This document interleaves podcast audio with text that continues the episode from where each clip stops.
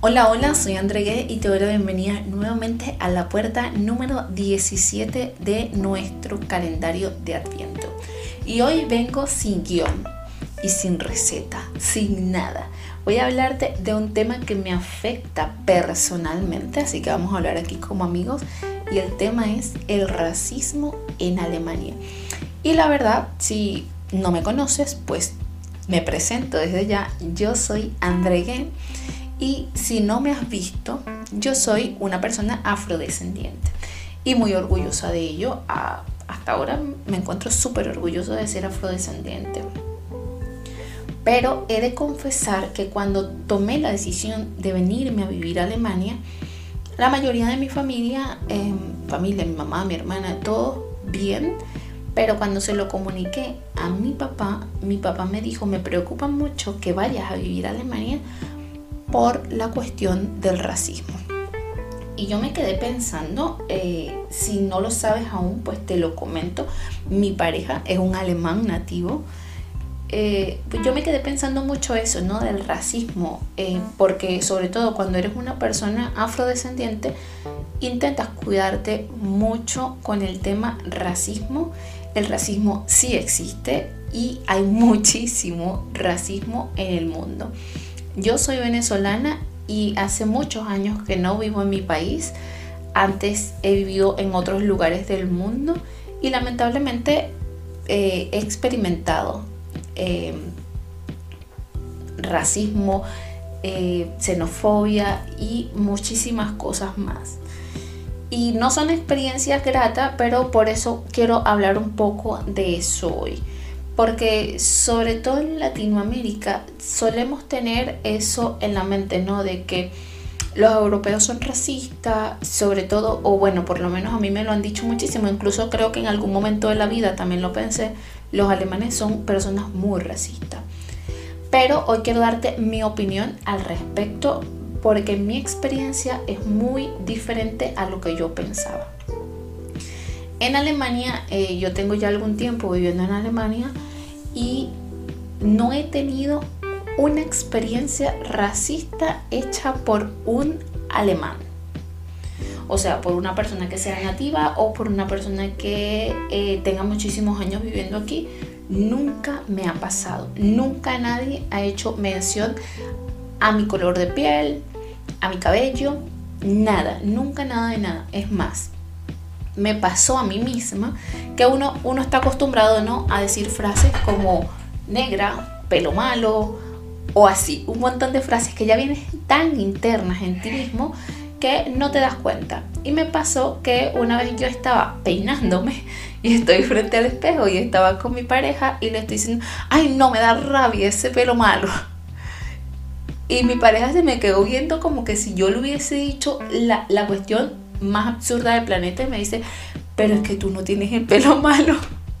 Y a mí me ha dado, es que lo estoy recordando y me da risa, pero en su momento me sirvió de mucho porque ahí yo entendí, claro, no hay pelo malo ni pelo bueno, simplemente es cabello, normal, lo tienes diferente. Eh, si todos lo tuviésemos iguales sería sumamente aburrido. Así que no se trata de eso, ¿no? No se trata de pelo malo ni pelo bueno, ni de gente negra, ni de gente amarilla, ni de gente blanca, sino simplemente de personas.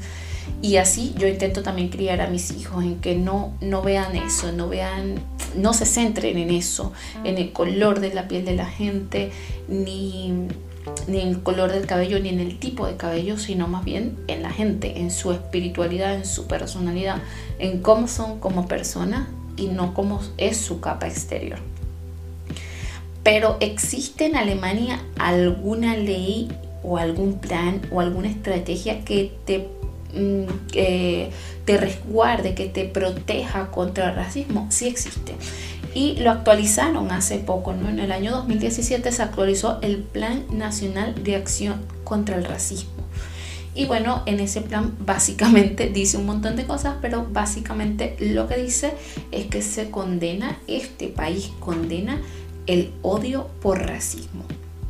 Y la gente se cuida muchísimo, muchísimo de eso aquí.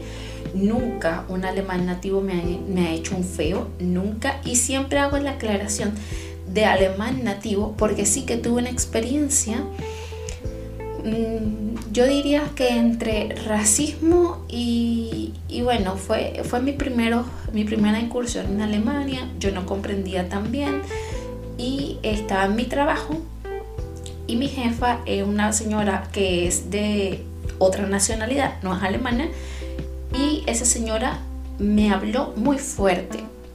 O sea, imagínatelo. Yo estaba, en, no sé, yo tenía como menos de un mes viviendo en Alemania y estaba así como, eh, como el primer mes de emigrar, ¿no? Que todo, todo es nuevo, todo es mírame y no me toques, vas al trabajo, haces lo que tienes que hacer, pero siempre estás como, como muy a la defensiva con todo. Mi jefa me habló demasiado fuerte, me gritó y yo no me sentí cómoda. Así que yo llegué a mi casa y se lo conté a mi pareja y mi pareja me dijo, pues no, esto, esto no se permite en este país. En este país está ese plan de acción contra el racismo y no se permite. Y así que eh, em, pues hemos llamado a la jefa de mi jefa y al jefe del jefe de mi jefe y terminamos llamando a todo el mundo en la firma para la que yo estaba trabajando y resulta que yo dije, bueno, nada, llego mañana al trabajo y me han despedido porque eso es lo normal, lo que yo considero. O sea, hablaste mal del jefe con su jefe, claro que sí, mañana me despiden. Y resulta que no, que cuando llegué al día siguiente al trabajo, la señora me pidió disculpas por haberme alzado la voz. Eh, es la única experiencia, entre comillas, racista que yo he tenido y terminó todo muy bien ella me pidió disculpas y todo. Yo trabajé ahí como un mes más nada más y luego me cambié de trabajo. Pero eso sí, quiero que quede claro, yo no he experimentado, no he tenido todavía ninguna experiencia racista en Alemania. No hay gente que te mire por encima del hombro o que se crea superior, pero sí estoy consciente en que gente estúpida, y me perdonas la palabra, pero es gente estúpida, hay en todos los países del mundo yo soy venezolana y en mi propio país experimenté las mayores experiencias racistas eh, que, que, tengo en mi, en mi haber, las experimenté en mi país. Aunque era mi país, aunque yo nací ahí y aunque los venezolanos somos una mezcla de afrodescendientes con españoles, con indios, pues también hay gente racista. Y luego viviendo en otros países también me ha pasado. Entonces sí que no, no, no intento encasillar al país como tal o a la persona como tal, sino que eh, sí, hay gente estúpida y eh, sí me gusta como, como aclarar que es esa persona la que tiene esa mentalidad estúpida del racismo. No es todos los alemanes o todos los venezolanos o todos los chilenos, no. Simplemente es esa persona que tiene esa mentalidad tonta. Eh, entonces simplemente estoy con la mente abierta y creo que en algún momento va a pasarme.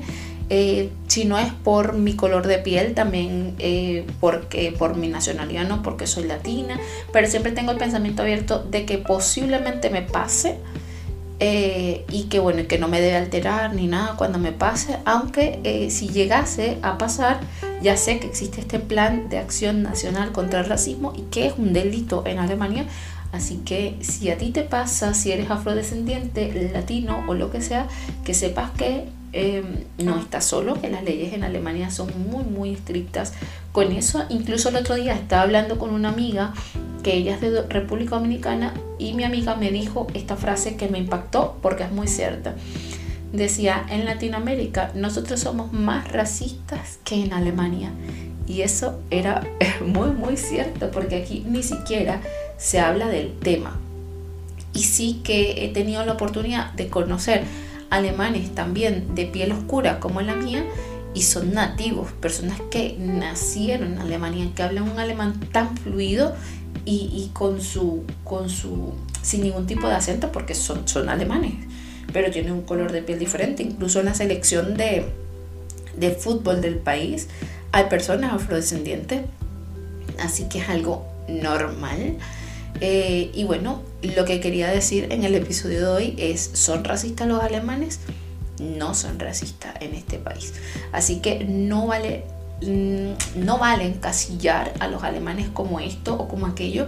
Como te dije, siempre en todos los lugares del mundo va a haber una persona desubicada, pero esa persona no es el, el común denominador. Bueno, esto ha sido todo por el episodio de hoy y nos vemos mañana en nuestra puerta número 17. Hasta la próxima. Chao, chao.